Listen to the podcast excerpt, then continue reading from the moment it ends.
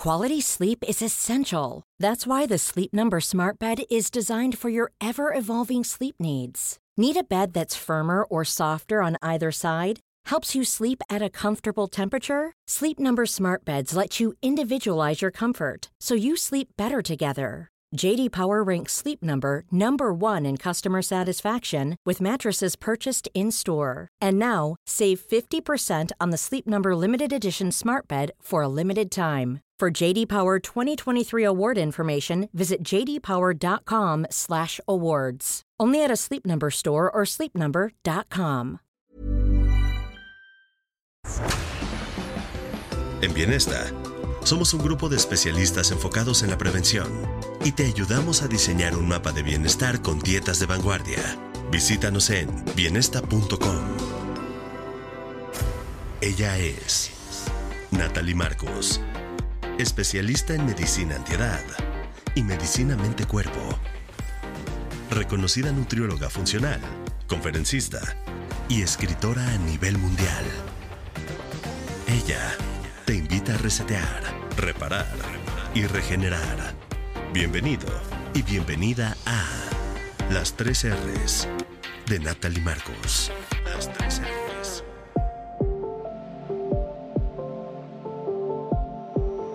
Bienvenidos a un capítulo más de las 3 R's. Siempre podemos reparar, restaurar y regenerar nuestro cuerpo y nuestra vida.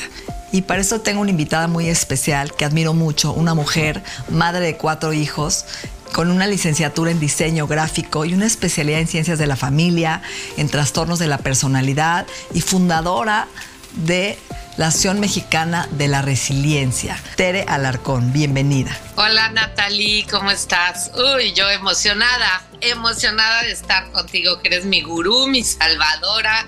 De esos cuatro hijos has intervenido más de una vez con toda tu sabiduría y la verdad para mí es un honorazo. Muchas gracias por Yo al contrario, agradecida por la confianza y porque hemos trabajado en equipo con muchos pacientes que hemos visto juntas y la verdad es que te admiro mucho porque siento que tu approach, ¿no? Esta, esta perspectiva que tienes de la vida, de la psicoterapia, de las emociones, de la familia, es tan aterrizada y tan noble y tan fácil de llevar cuando te sigo en tus redes.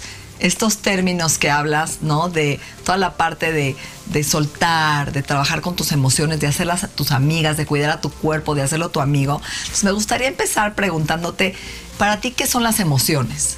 Fíjate que las emociones para mí es el privilegio del ser humano, porque no solo las sentimos, yo, los animales que tanto sienten, pero somos capaces de, de ser conscientes sobre ellas. Entonces, sin duda, bueno, todo en la vida, todo privilegio tiene una, una, responsabilidad y tiene una parte difícil, todo privilegio, ¿no? Y creo que las emociones son nuestro privilegio porque no hay nada más bonito que sentir.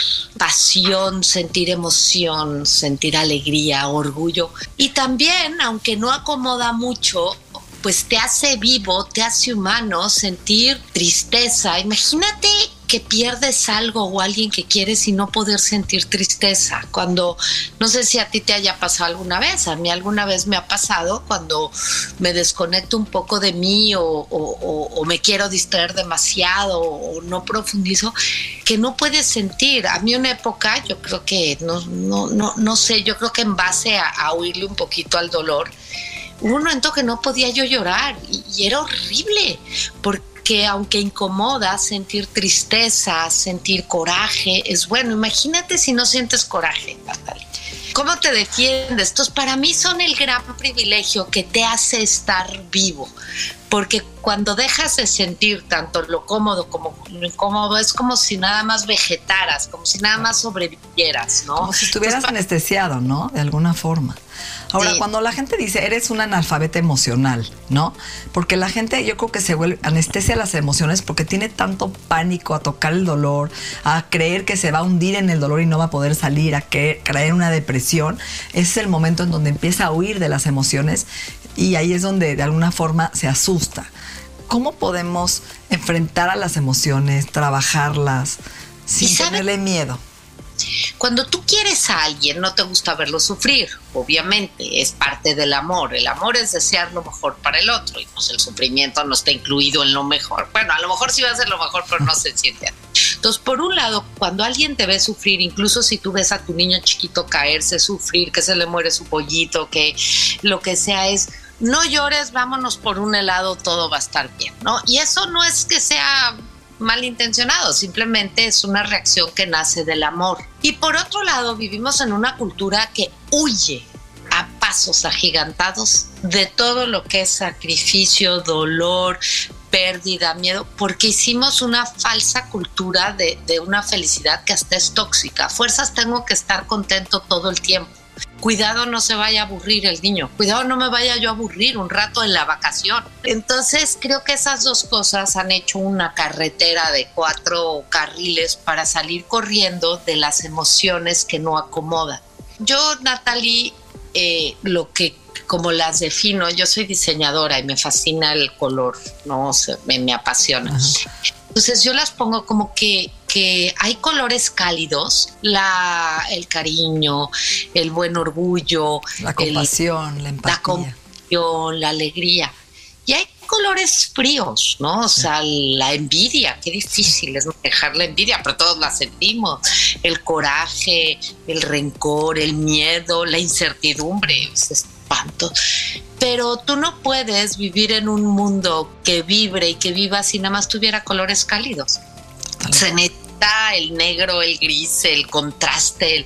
Entonces yo creo que ese analfabetismo emocional, porque pues la verdad es que cualquier día se pinta con un poquito de todas ellas. Tere, qué bonito ¿no? Hablar de las emociones como este arco iris, estas infinitas posibilidades, dándole un, ¿no? un matiz distinto. Ahora, cuando hablas de las emociones, ¿Por qué nos atoramos tanto en las emociones cuando hacemos, por ejemplo, de un evento chiquito algo enorme y nos desbordamos y nos apegamos y a veces hasta te enganchas y no sabes cómo desengancharte y va esta mente rumiando días, horas y cambia toda tu percepción y tu atención se come, ¿no? En esta vorágine. Uno, que, que lo que sentimos no depende de nosotros y no nos define el otro día me pasó que estaba yo en un lugar y estaba yo bastante sangrona. O sea, de verdad yo decía, ¿qué te pasa? O sea, estaba yo pesada, sangrón. Y de repente frené y dije, a ver, aquí vas a estar.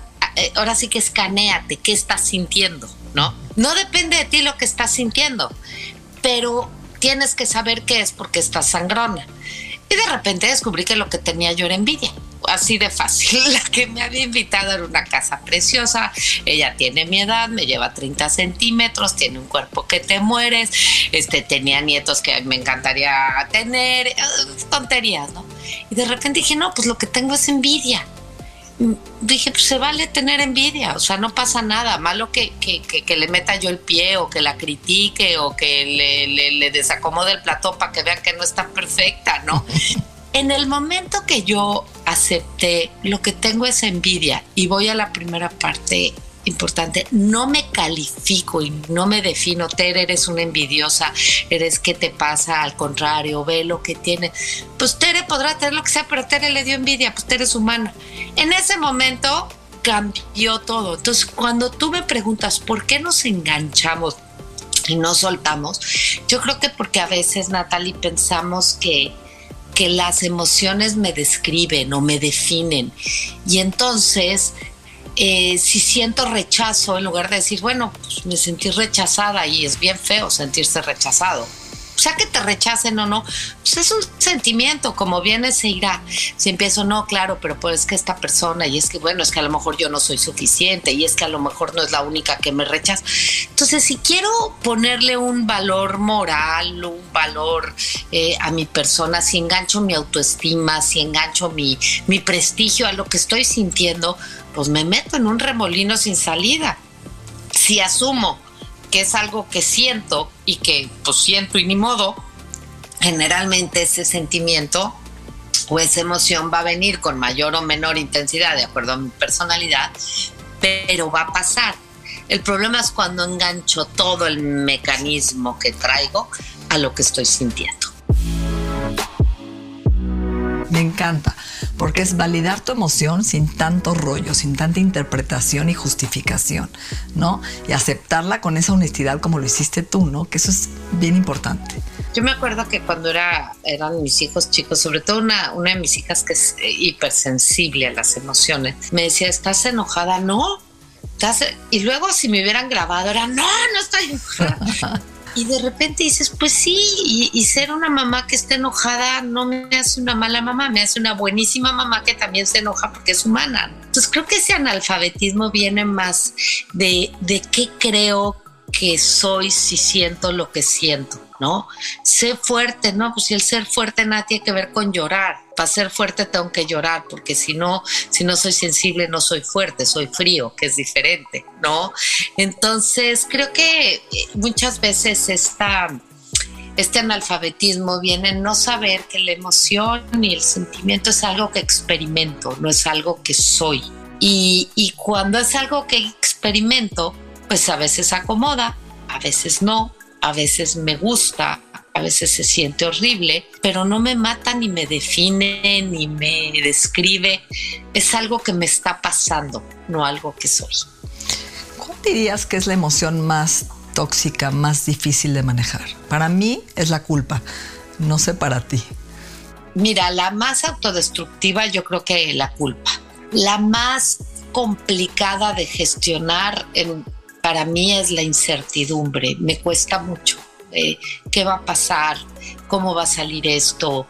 Eh, ¿Qué va a pasar el día que yo me muera y mis hijos? ¿Qué va a pasar el día que se enferme quien más quiero? ¿Qué va a pasar el día que... O sea, siento que es muy incómoda, ¿no?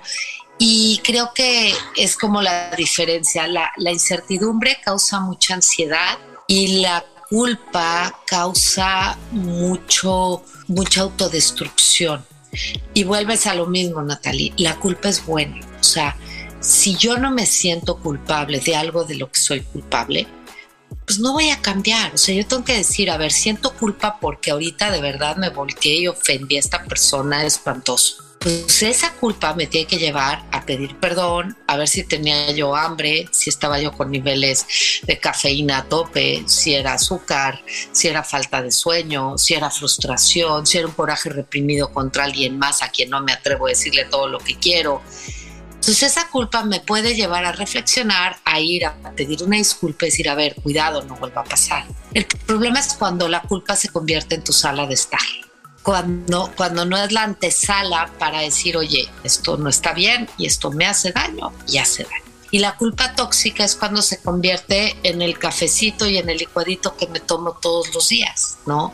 Porque entonces me hace sentir que no soy digna, me hace sentir que soy responsable de cosas que no soy responsable, me hace, me baja la autoestima, me intoxica porque, fíjate, un, un error sea, consciente o inconsciente, pues tiene dos caminos. El arrepentimiento, que es la culpa sana, o sea, me arrepiento y enmiendo, y el remordimiento, que es la culpa tóxica, en donde muerdo y remuerdo y remuerdo y remuerdo. Y además lo que hice está atrás, ya no puedo volver, lo que hice hice. Entonces creo que la culpa es la más tóxica porque es ir al pasado a remorder una herida y la incertidumbre es eh, muy incómoda porque genera, o sea, está en el pasado y otro en el futuro, cosa terrible porque ni en uno ni en otro podemos hacer nada, ¿no? No sé, pero ya veré qué hago. Yo a veces les digo que, que ante la incertidumbre sirve mucho voltear atrás y decir, ¿cuántos años tengo? 8, 28, 38, 70, da lo mismo. Pues aquí sigo, lo he resuelto, ¿no? Ya lo resuelto. Además. Y luego la tercera que se me hace dura de enfrentar porque, porque está muy ligada con cómo me veo es la envidia. Porque si, si, si la manejas bien, la envidia es esto, decir, oye, pues claro, se me antojaría esa casa, claro, se me antojaría ese cuerpo, claro, se me antojaría esa salud que tiene Natalie, claro, se me antojaría el conocimiento. Está bien, oye, pues eso es desearme un bien. Qué padre verlo así, como un anhelo de superación también. Ajá, o sea, dices, oye, qué envidia, qué padre, mira qué mesa, pues voy a intentar. El problema es cuando la envidia te hace sentir que, el otro no merece, cuando te agría el corazón, porque alguien envidioso se vuelve agrio y, si te la consientes, o sea, una cosa la siento y la acomodo, y la consentir la consiento, y la, te hace generalmente muy rudo, muy crítico, muy, porque entonces, como tú te sientes menos, intentas sobajar al otro para tú subir. Entonces, sí, muy guapa, pero es muy tonta. Sí, tú crees esto, pero si supiera su hijo lo que hace los viernes. O sea, entonces te puedes volver a alguien a... descalificar a la persona, ¿no? Para buscar. Para mí son de las tres interesante. Health Addiction es la primera y única filosofía de vida que promueve la salud del ser humano, no solo desde la ausencia de enfermedades, sino como un estado de bienestar por medio de la suplementación funcional. Visítanos en healthaddiction.mx. Fíjate que la culpa, que yo he estado ahí varios, varios años, ¿no? Sobre todo en el divorcio, que me costó mucho trabajo, ¿no? Dejar ese hombre maravilloso, porque es un hombre maravilloso, sin embargo yo no era feliz, ¿no? Y, y eso me costó muchísimos años ir a terapia y terapia, trabajar la culpa de no amarlo, ¿no? Como amarlo como ser humano, pero no como mi pareja o como mi amigo, que se vale también, ¿no? Y, tener el apoyo de la gente, porque ¿por qué lo vas a dejar si no fumas, si no se droga, si no te golpeas, si no... Y es lo máximo, sí. Y, y, fue durísimo para mí, ¿no? Aceptar y quitarme esa culpa.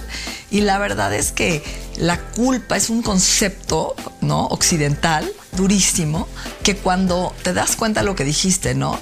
que no necesito descalificar al otro para quitarme la culpa de no amarlo, porque yo empecé a descalificarlo y encontrar de alguna forma, ¿no? Cosas negativas en él para poder yo sentirme sin culpa y no necesito descalificar al otro y aceptar ese proceso. ¿No? Como tú bien lo dices ahorita, en este, en, en, que se determinan las cosas y hay un fin y está bien. Sí, ¿sabes qué pasa? Que también creo que un, un, gran enemigo de las, de las emociones estas que incomodan es el error en las expectativas. O sea, crees que porque Natalie es lo máximo, que sí es lo máximo, tiene que hacer lo que todo mundo cree que está bien hacer para su vida. Y lo que es bueno para unos no es bueno para otros. Eh, y, y, también creo que tiene mucho que ver con abrazar de, bueno, pues a lo mejor me hubiera gustado quererlo, pero si no lo quiero, no lo quiero o me gustaría que me gustara el salmón, pero pues no me gusta y eso no me hace menos, me hace diferente. Y esa pelea con uno mismo, que es la que dices que te, te muerdes y te autoagradeces o, que te autodestruyes durísima. Fíjate, Bertalino, viene de que me peleo contra la foto que yo o, o mi ambiente ha hecho de mí de la expectativa y el deber ser que nos inculcan de que debes de gustarte el brócoli y odiar el chocolate, debes de querer, ¿no? Hacer ejercicio, ¿no? Y, todo ese deber ser. Una de las cosas que a mí me, me, llega a veces en terapia, digo, es bien difícil, es la culpa que siente una mamá cuando le cae pésimo un hijo. Sí. Eh, y, y, hay casos, puedes decir, es que, es que no lo tolero eso no está peleado con el amor. Te puede quedar gordo porque su personalidad te recuerda a tu suegra y tú qué Entonces yo les digo, vuelves a lo mismo. Si tú sabes que este es un sentimiento y no te define, al contrario, le digo, ese hijo es al que más amas, porque estás cuidándolo a pesar de que te cae gordísimo, ¿no? O, a veces las mamás que tienen algún hijo con una discapacidad o algo, que se sienten culpables por rechazar eso. Yo le digo, tú a tu hijo lo quieres, lo que pasa es que odia su discapacidad y ese odio viene del amor a él, no te gusta lo que parece. E incluso a veces como en los, en los divorcios, ¿no? Es esta parte de, de decir, esto no es por dañar a otro, es un acto de amor a mí mismo, de decir con esto no puedo o no, no quiero quedarme en algo. Entonces, cuando puedes reenfocar la decisión, no en cuanto a lo que falta, sino a lo que hay, creo que te puede dar paz. Mamás, por ejemplo, que por un descuido eh, sus hijos padecen un accidente, es que pasa es que pasa, porque pues tienes que decir, eres, o sea, eres buena mamá porque eres persona, si no serías un robot, si no serías una incubadora y los niños en las incubadoras sobreviven, no viven. Urge que los saques a abrazarlos y cuando los sacas a abrazarlos les da frío, les da calor, no comen igual. pero no se pueden quedar eternamente ahí. Entonces, cuando tú entiendes que los errores es porque porque eres, estás vivo y que lo que a veces no llega es porque a lo mejor el amor está puesto en otro lado. Por ejemplo, en un divorcio, en el amor a ti, a tu, a tu necesidad de vivir diferente, creo que ayuda a manejar esta culpa y acomodarla, no justificarla. Esto que hice está bien o está mal, no. Esto que hice lo hice en ese momento creyendo que era lo mejor que podía yo hacer. Y es esa aceptación del propio límite personal, del límite como, como seres humanos, como, el límite que la misma vida da. No somos todopoderosos, ¿no? No, y somos seres cambiantes, somos energía, lo que nos gusta en un momento, lo que nos sirve mañana ya no nos funciona, en todo, ¿no? Y, hay, que, hay que estar en paz con eso. Es, es mucha aceptación. A mí me encanta entrar a mi casa y quitarme los zapatos y, eso te habla de la verdadera altura que tienes. Porque ante la cámara, ante la gente, vas a un shower, hombre, una boda, te tacones, te pintas, te cuelgas. Es padrísimo cuando entras a tu casa y te quitas los zapatos, el arete, la pestaña. Y, y cuando ahí te puedes sentir querido, acogido, respetado, es un privilegio. Bueno, si transportamos eso a la casa interior del ser humano, cuando tú puedes sentar en tu interior y decir, pues esta es mi medida. Hombre, que me pongo el tacón, sí, porque pues a todos nos gusta lucir hacia afuera la mejor versión, pero cuando soy tan feliz entaconada en mi casa interior como descalza en mi verdadera altura, creo que ahí es donde encontramos la capacidad de manejar todas estas emociones sin colgarles la etiqueta de soy buena, soy mala, soy lista, soy tonta. Esa culpa tóxica a veces de ser feliz. Eh, dices como hay veces que te puede hasta, hasta dar culpa ser feliz, ¿no? O tener fuerza o tener capacidad de decisión. Creo que yo el trabajo interior es de repente cerrar los ojos y decir, cuando entro a mi casa, a mi interior, a mi corazón, ¿Soy capaz de descalzarme o todavía quiero andar en tacones para autoimpresionarme? Ay, qué delicia tomar un cafecito contigo. Se llama cafecito con sentido, ¿no? Ah, mi café con sentido. Es que soy bien cafetera. Yo también soy bien cafetera. Pero, pero, ah, como los, ah, como los preparo, ah, como los gozo, me gustan las tazas, el aroma, los disfruto, tomo de dos a tres en el día, pero de verdad. Y, y empecé como a decir, bueno, ya que me voy a detener ya, y a tomarme un café que tenga un sentido, que tenga el sentido del aroma, de tocarlo, de, y, de ahí como que fue saliendo la idea. Y la verdad, cuando me tomo un café siempre elijo escoger algo para pensar, para recordar, a veces un álbum. Como una meditación. sí, un, un, espacio que le dé sentido a tu vida, ¿no? Oye, Tere, me encantaría hablar contigo como 50 mil horas porque todo lo que estás diciendo es tan profundo y tan certero y tan sabio, ¿no? Porque nos transmites ese estado de amor y de por uno mismo, de adentrarnos en ese proceso desde un punto de vista tan noble y tan genuino. Dime algo, en, ese, en, en, tus redes sociales pusiste algo que me encanta, que es el aterrizar, el viaje, el estar presente, porque nos cuesta trabajo aterrizar, nos cuesta trabajo regresar, como este podcast se llama Las Tres R's, ¿no? Que siempre tenemos la oportunidad de regresar, de restaurar, de regenerar, y a veces no queremos aterrizar. Sí, porque aterrizar, Natalie, cuando vas de ida es padrísimo aterrizar. Cuando vas a un retiro espiritual, cuando vas a un viaje, cuando vas a una vacación, cuando vas a una luna o sea, cuando vas, pues aterrizas, dices, ya llegué a esta experiencia maravillosa. Cuando aterrizamos de vuelta, simplemente ve cómo haces las maletas de ida y cómo haces las de vuelta. Porque a veces volvemos a lo mismo, le tenemos miedo a lo cotidiano, a lo normal. Estamos en una sociedad muy consumista y no solo de bolsas y chamarras, muy consumista de experiencias, como que, nos hemos convencido que necesitamos cosas extraordinarias para ser felices. Mucha adrenalina, bungees, este, nadar con tiburones, aventarnos de donde nadie se avienta, tener la foto perfecta. Entonces eso genera emociones, genera adrenalina, genera expectativa, genera novedad, que es agustísimo y es buenísimo tener dosis esas, ¿no? O sea, shots esos, hombre, hay que tener cuanto se pueda pero el aterrizar es que a la hora de la hora la vida es normal, amaneces generalmente, si eres privilegiado, diario con los de diario.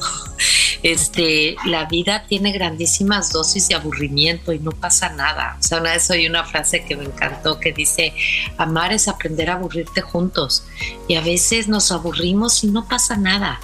Y el diario vivir de una casa y de un trabajo, o sea, el 90% de nuestra vida es cotidianidad y hay que aprender a aterrizar y a ser felices en tierra, no solo esperar estas experiencias este, sublimes para ser feliz.